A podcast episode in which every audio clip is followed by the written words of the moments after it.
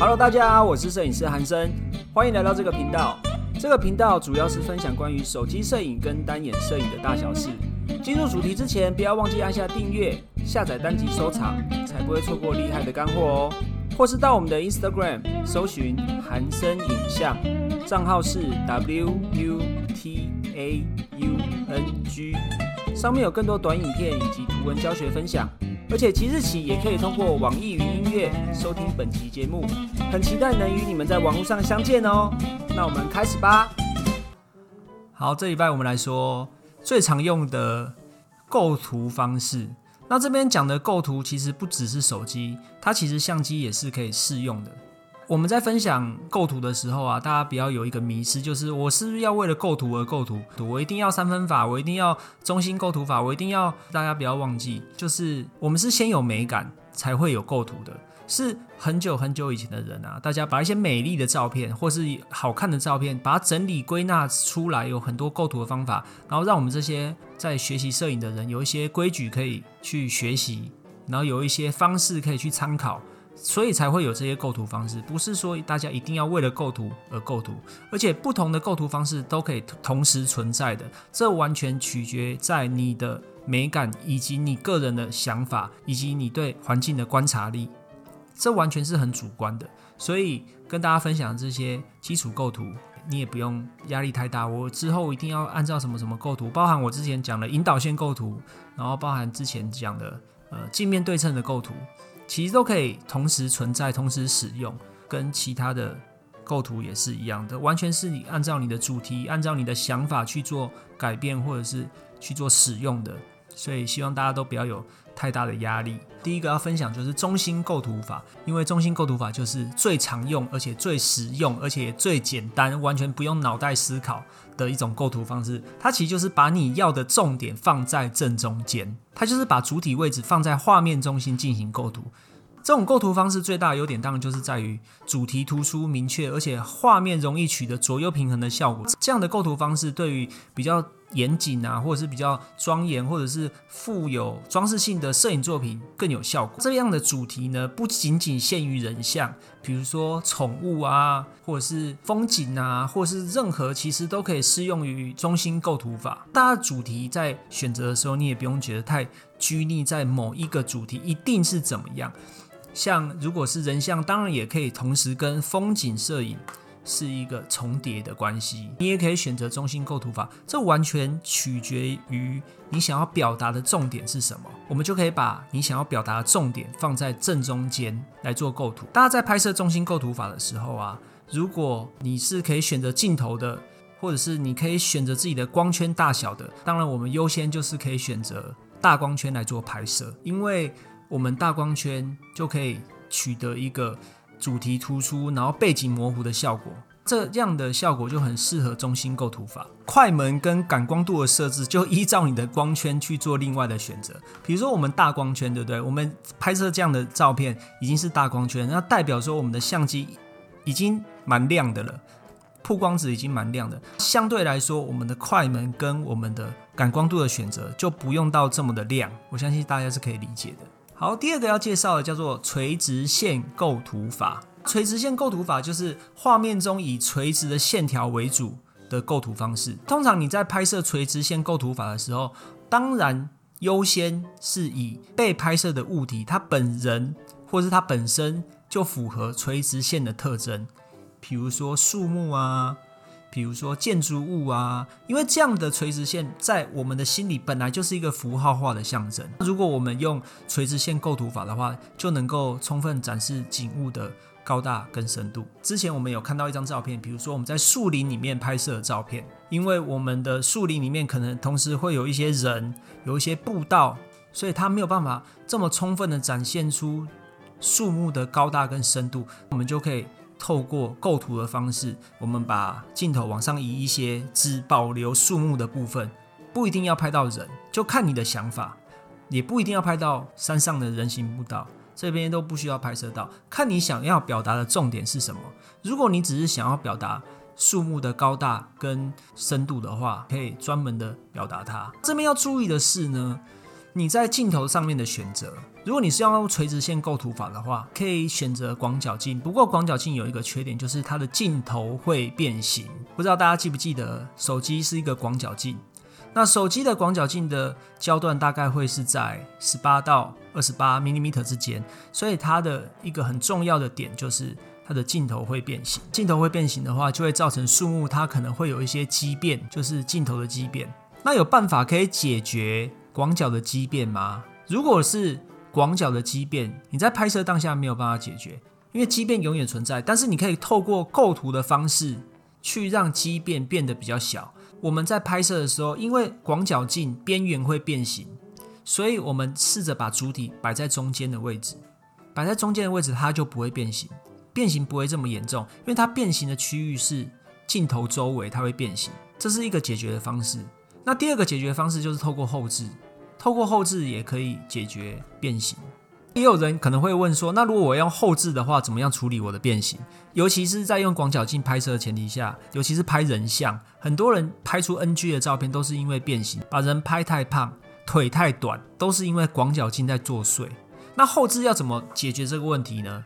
我们在后置的选项里面，通常不管你是用 APP 或者是用 Lightroom，都会有一个叫做变形或是裁切，它会隐藏在不同的地方啦。这个部分呢？你上面可以去做选择，然后去做修正。还有一个东西叫做镜头校正，你可以透过镜头校正的方式来解决你的变形。不过以 Lightroom 来说的话，镜头校正我觉得效果很有限。我觉得最好的方式就是你在拍摄当下就已经控制好你的变形，这样子的话你会比较容易成功的拍摄出好的照片。如果我们在拍摄当下就有注意到，其实你会减少很多后置的困扰。拍摄当下拍好才是最重要的。怎么样才可以拍好？当然你要够了解你的器材啊、镜头啊、你拍摄的环境啊，你才会原片直出。我们摄影师都在追求原图直出嘛。很多人都在炫耀说我的图是原图，有没有？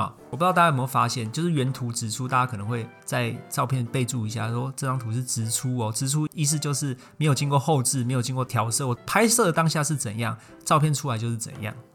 这是大家在追求的嘛？让好的更好，而不是让废片变好片，是让好的更好，画龙点睛啊，不是让麻雀变凤凰啊，这才是后置的意义啊。接下来要介绍叫做重复构图法。重复构图法也是我们常常使用的一种构图方式。我们在很多照片都可以看到类似这样的构图方式。那重复构图法就是我们把主体是一群一样的东西，然后把它同时拍摄下来。像我们常常拍摄一些小东西啊，拍摄水果啊，一些建筑物啊，单调的重复统一的物体，就是重复构图法。你可以。解释它是一个很繁复的画面，你也可以解释它是一个极简的画面。那为什么是繁复的画面呢？因为它会重复统一的物体，所以你可以理解它是一个很重复的画面。但是你也可以理解它是一个很干净的画面，因为它的背景全部都是一样的东西。比如说我们在草原上，你的手机就只单单拍出一片草原的一块区域，那个区域全部都是草。那这个就是重复构图法，你可以说它很单纯，也可以说它很复杂。它占据整个画面，但是没有其他明显杂乱的其他物体，一样可以起到突出主题的效果。因为这个构图方式的重点就是它全部都是重点，同时它也全部都不是重点，有没有很奇怪？所以叫做重复构图法。我这样讲你们应该可以理解，有点类似密集恐惧症的感觉。然后啊，我们在拍摄重复构图法的时候有。在参数的部分，你们大家可能要注意的就是，我们的光圈不要太大。当然，这涉及到焦平面的问题啊，就是对焦的焦平面。但是这个部分我没有想要讨论，因为讨论下去有点太多了，大家一定会觉得呃头痛啊、头昏脑胀、想睡觉。我不讲原理啊，但是你们的对焦点在选择光圈的时候，不要选择太大的光圈，要不然你的主体。可能会有一部分是准焦，一部分是没有对到焦的，所以我们如果可以的话，尽量选择缩小光圈来做拍摄。当然，你用手机的话就没有这个问题了，对不对？你用手机的话就用自动模式就可以了。当然，我们在拍摄重复构图法，如果你是用使用手机的话，也很容易拍到脏东西，所以这时候我们就可以用。更厉害的一个方式叫做二次构图，就是希望大家可以善加利用。那也有很多人谈到说，重复构图法的时候会担心主题不明确。重复构图法的意思就是，其实你的整张照片就是你的主题，这才叫重复构图法。比如说我拍建筑物，我在拍一个画面，全部都是统一的窗、统一的阳台、统一的柱子，它其实我的主体、我的主题就是建筑物，所以你不用担心主题不明确这个问题，因为你整张画面就是你的主题，就是你的主体。所以我才说你光圈不要太大，就尽量缩小光圈拍摄。接下来的要分享的是九宫格构图法。九宫格构图法是超级常用的，我觉得仅次于刚刚第一个分享的中心构图法。因为九宫格是非常常见的，而且我们在手机里面都鼓励大家要把手机的九宫格打开。手机九宫格在 iPhone 的话，就是在设定里面有个相机，相机里面有个格线，把格线打开来，就可以把手机的九宫格打开了。如果是安卓手机的话，它应该也会是在你的设定里面。不过呢，它在相机里面应该会是叫九宫格，或有的叫格线，有的叫参考线。每一只手机品牌的九宫格，它打开的方式不一定。安卓手机而言啊？而且以 iPhone 来说，如果你打开手机的九宫格，同时也打开你的隐藏功能，不知道大家还记不记得，就是十字水平仪的部分。iPhone 的手机，你只要打开手机九宫格，就可以同步开启你的十字水平仪，可以协助你构图。为什么我说九宫格构图法非常常用呢？因为九宫格里面的交叉点，它会有四个交叉点，这四个交叉点就是人们在看东西里面。的视觉集中点，这个集中点其实就是摆放你主体说一个故事，或是你要说一个主题，它最佳的位置。我个人呢，到现在拍摄的时候也很常使用九宫格构图法，就是你在拍摄照片的时候，只要把主体景物、你想要表达的重点，或是你想要表达主题，放在四个网格线的焦点位置就可以了，不用真的这么准确啦，就是只要在焦点位置附近就可以了。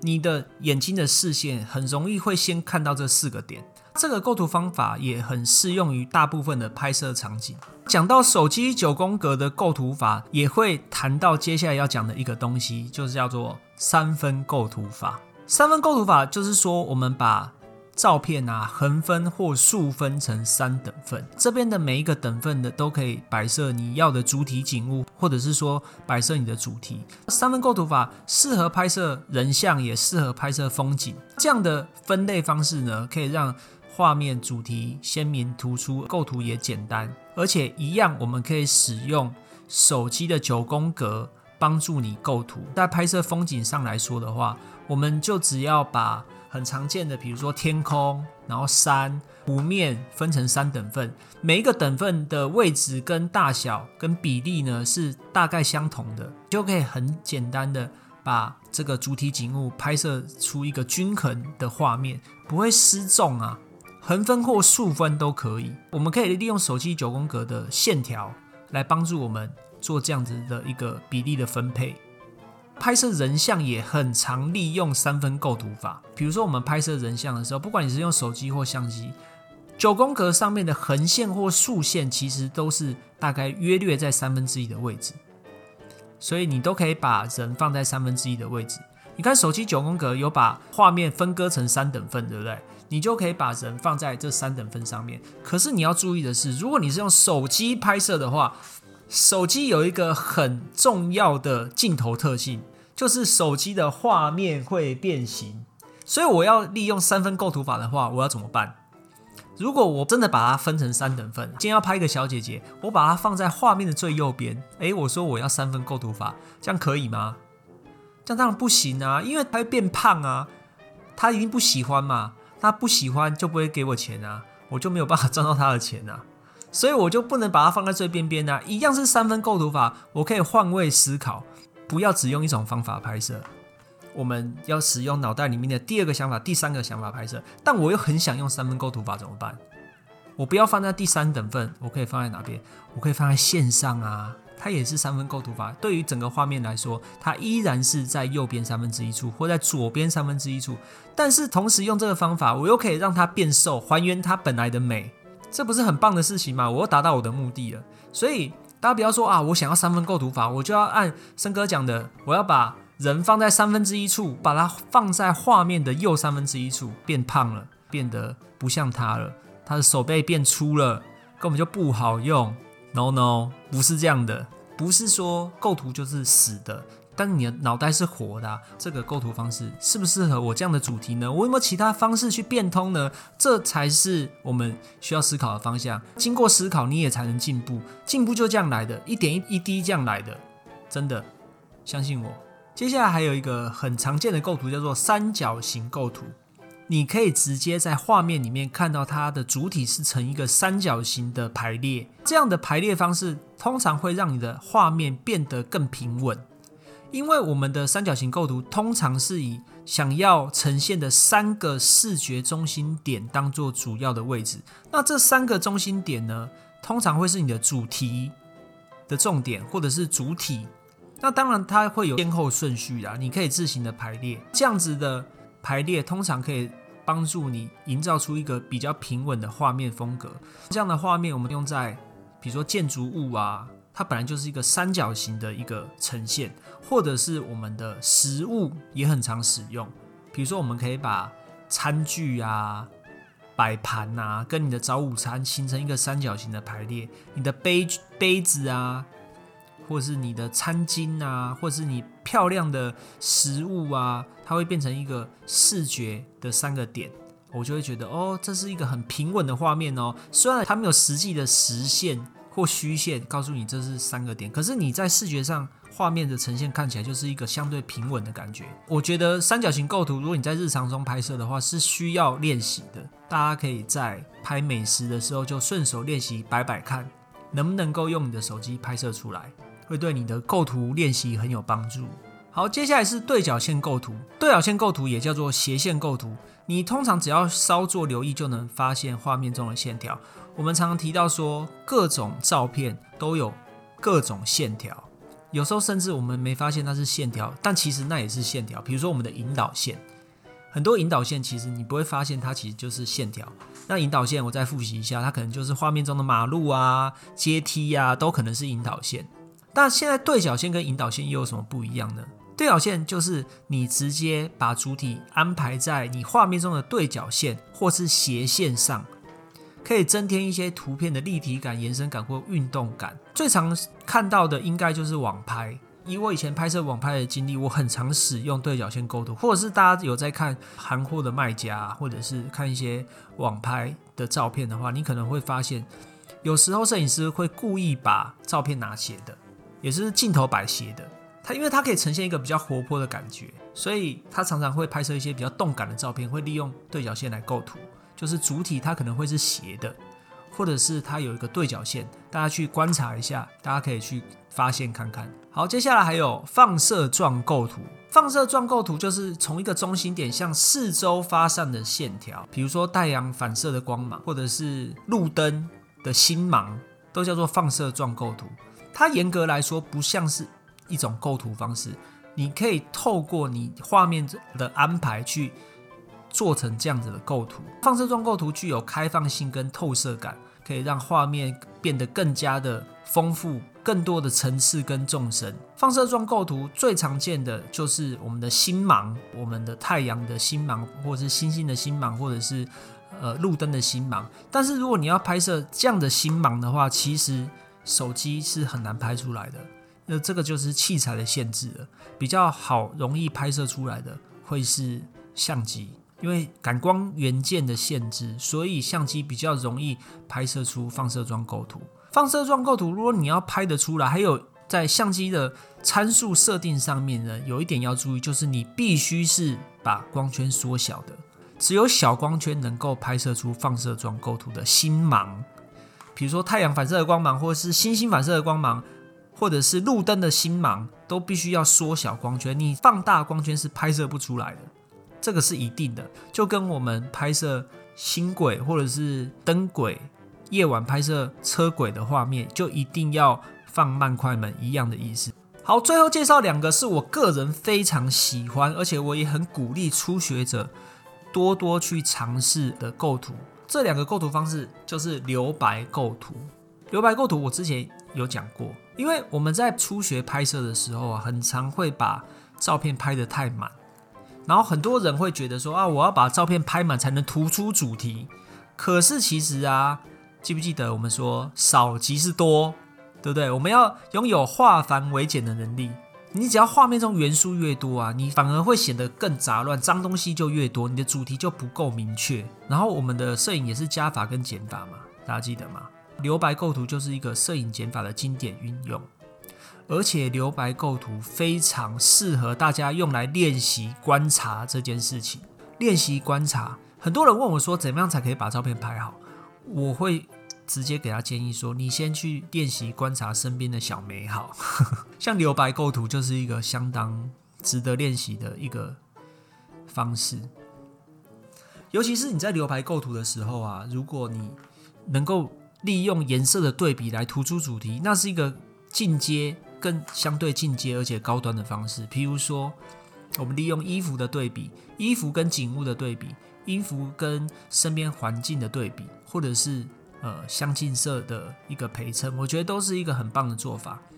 那我这边要提醒大家的是啊，留白构图它不是真的白色哦，只要是背景相对单纯的纯色都可以。或是大片面积的纯色都可以，譬如说蓝天白云，大家一定看过一种照片，由下往上拍，背景就是满满的蓝天白云，或是背景就是一个纯粹的蓝天空，然后 model 就是对着镜头笑，这种背景就只有天空，这种就是留白构图，或者是一大片草原由上往下拍，或者是森林这种一片绿色，都可以叫做留白构图，只要是大面积的。纯色背景或大面积的素色背景，但是能够凸显我想要表达的主体或主题，这样都可以叫做留白构图。我觉得留白构图很适合大家去练习，而且我们身边肯定有相当多的留白可以让大家去运用，我觉得很值得大家去试试看。好，最后一个框架式构图，我也很鼓励初学者们去使用这个构图方式，也影响我很多。就是我刚开始在学习。构图的时候，第一次知道这个框架式构图的时候，我对我的影响非常大。我发现说，哇，原来还有这种构图方式啊！它其实就是去观察身边的框架。框架式构图非常有利于我们让观看者可以把视线吸引到我们想要他看到的主体上面。我们要做的就只是观察到一个框，放到我们的画面里面。那刚刚讲这个框可能是窗口啊，可能是门窗，可能是真的窗，可能是我们自己制造的窗，可能是光影形成的窗，都可以。那这个框就需要我们细心的去观察以及发现，在拍摄里面找到这个窗口，再把主体呢放在这个窗口里面，我们肯定会让你们觉得说，哇，我的照片既然可以变成这样。就是立马可以让你的照片提升好几个档次的一个方法，我觉得很鼓励大家去使用。最后再帮大家复习一下刚刚介绍的几种构图方式。第一个是中心构图法，就是把你的主体放在正中心的位置，可以达到突出主题的功用。第二个介绍的是垂直线构图法，就是我们可以体现建筑物或者是树木的高大景深。那当然，我们的主题也要本身就符合垂直线这个条件，我们就可以使用垂直线构图法。第三个叫做重复构图法，重复构图法就是我们把一群同样的东西同时拍摄下来，而且也没有其他明显杂乱的物体出现，那就是重复构图法啦。接下来要介绍就是九宫格构图法，就是我们可以把手机或者是相机的九宫格打开，然后把我们的主体景物呢放在。九宫格交叉的四个点上面，那我们也是可以起到一个突出主题的效果，就是九宫格构图法。接下来是三分构图法，三分构图法也是一样，利用我们的九宫格，把我们的主体景物三分、横分或竖分都可以。若是人像的话，尽量可以摆在三分之一处，也是可以达到一个突出主题的的效果。接下来最常用的还有。三角形构图法，因为三角形本来就是一个相对平稳的一个构图方式，所以我们利用三角形构图法可以营造出平稳的画面风格。接下来还有对角线构图法，对角线构图法呢，就是利用画面中的线条，然后我们把主体安排在对角线上，可以增添画面中的立体感、延伸感以及运动感，都可以让画面变得更活泼。接下来就是放射状构图。放射状构图的话，通常会最常见在我们的星芒，或者是太阳反射的光芒，或者是呃其他会反射的物体。那这样的构图方式呢，可以有一些开放性或透射感，可以让画面更有丰富的层次跟景深。接下来叫做留白构图法，留白构图法就是利用大面积的留白。来达到我们突出主题的部分，同时留白构图法也是摄影中减法的经典运用，所以我很鼓励大家可以多用留白构图法来拍摄，可以练习我们的观察力，利用大面积的留白来突出照片的主体。最后一个叫做框架式构图法，那框架式构图法呢，也是我非常推荐大家使用的一种构图方式，因为它可以快速的让你的照片提升好几个档次。这样的构图方式。